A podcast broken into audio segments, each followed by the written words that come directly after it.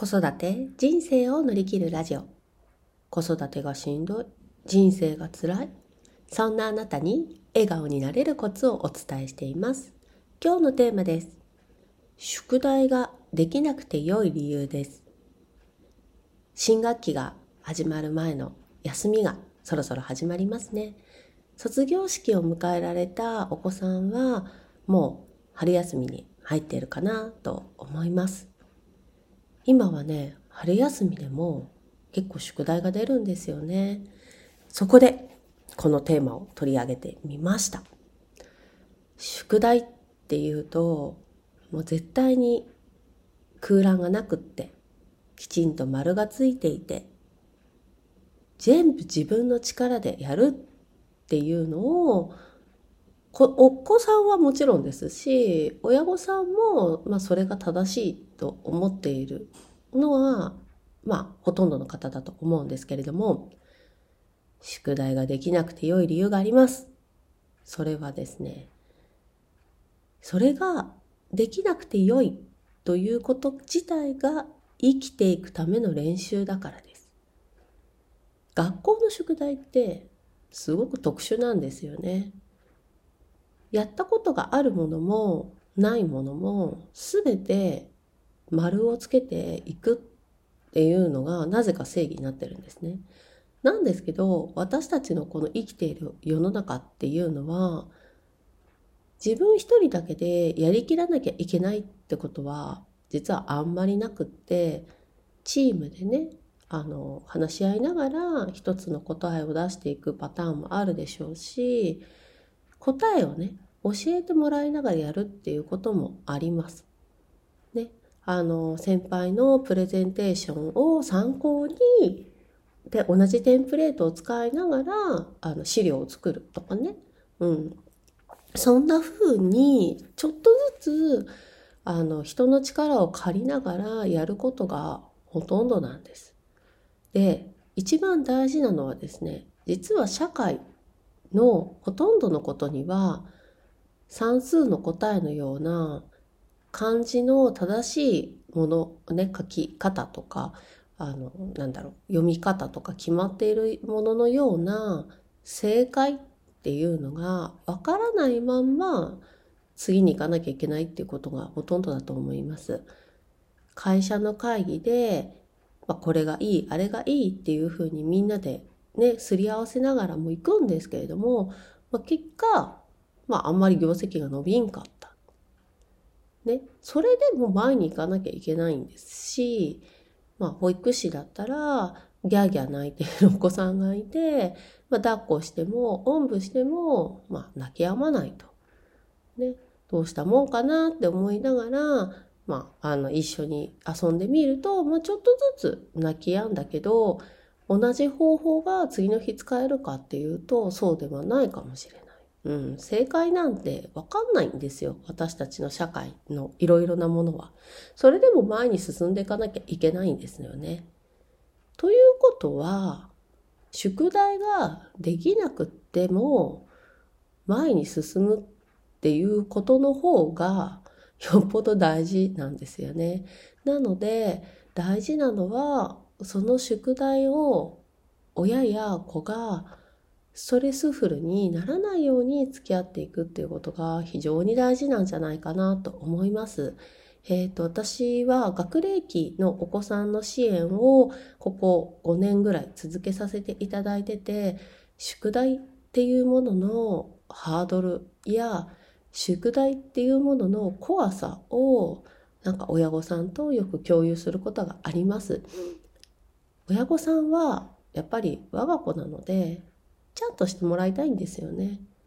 でも子供さんお子さんにはお子さんなりの事情があって宿題ができないことが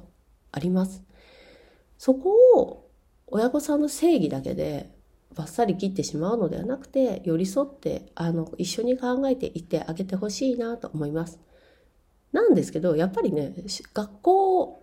に通ってるということはやっぱ宿題どうしてもついて回ってくるので、まあ、どんなことをしたら、まあ、宿題と一緒に付き合っていけるかっていうお話をしていきますね。えっ、ー、と、1、まず答えを教えてあげましょう。うん。あの、もう、内ろの答えを見ながらやる。でも私は全然 OK だと思っています。それが、まあ、自主学習につながっていきますしね。で、えっ、ー、と、先生に答えを回収されている場合には、もう、あの、担任の先生に直談判するのは私はありだと思います。うちの子はこれこれこういう理由で答えがありながら、あの、解いていった方ができやすいので、一部いただけませんでしょうかって言ったら、多分、先生、ほとんどの先生くださると思いますし、まあ、あの、高学年になってくるとね、答え合わせして持ってきましょうみたいなこともあると思うので、うん、答えを、もう、あの、やり方なんかいいんですよ。もう答えそのまま教えちゃうんですよ。お母さんここ何？って言ったら34よとかって もう教えてあげちゃいましょう。うん。それが、あの、お母さんを頼る、あの、かお家の方を頼るっていうことのきっかけにもなりますしね。で、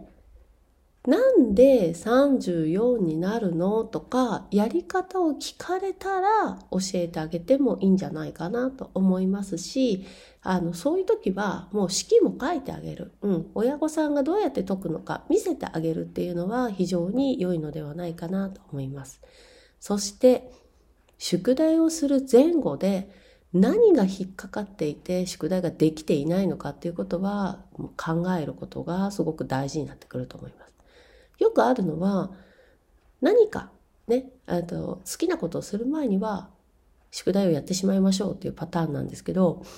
これですね、その好きなことが待っているって言って頑張れるっていうタイプのお子さん意外と少ないんですよね。むしろ、その好きなことが気になっちゃって、宿題どころじゃないわっていう形のお子さんの方が多いんじゃないかなと思います。で、もう宿題のやり方は千差万別です。私が見てきたお子さんの中には、2時間ね、きっかりゲームしてから夜、あの、自分で宿題やるっていうお子さんもいましたし、日曜日の夜に親御さんが目の前に座って、ギリッギリの状態でなら、あの、自分でやりきるっていうお子さんもいました。もちろん、あの、こう、まんべんなく、例えば週末の宿題だったら、金、土、日と、一個ずつ、あの、小さいハードルを設けてやっていくお子さんもいました。本当に子供と親、うん、親がやっぱりちょっと見てあげられない時間帯に宿題をすることはすごくしんどいかなと思うので、あの、そうやって子供と親が寄り添いながらやれる方法を見つけていってほしいなと思います。で、よくあるのが、学童で宿題がやってきて、まあ、その振り返りをうちでするっていうパターンなんですけど、個人的には、えっ、ー、と、学童っていうのはおそらく卒業があるので、まあ、それが終わった時に結局同じ壁にぶち当たりやすいんじゃないかなと私は個人的に思っていますので少しでもお家でゼロからやる宿題っていう習慣をつけてもいいんじゃないかなと思っています。学童で宿題するっていう習慣が身につくと学童がなくなった時にどうしていいかわからないんですよね。うん、なので学童で宿題をするっていうことはもちろんいいです。いい、いいと思いますし、学童でやってきた宿題を振り返るってことができているのであれば、うん、今はその方法でいいと思います。ただし、まあちょっとずつ、どうやったらこの子は家で勉強ができるのかな、宿題ができるのかなっていう方法は探っていった方がいいかなと思います。はい、今日のテーマです。宿題ができなくて良い理由。それはできなくて良いということ自体が生きていくための練習になるからです。今日の合わせて聞きたいは、私の放送、今後子供が実感できる寄り添い言葉。宿題をやっている時に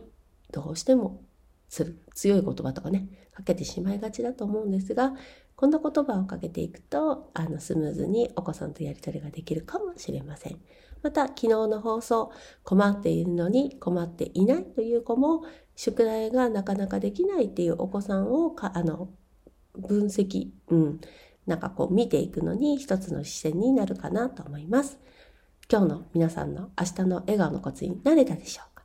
また次回お会いしましょう。バイバーイ。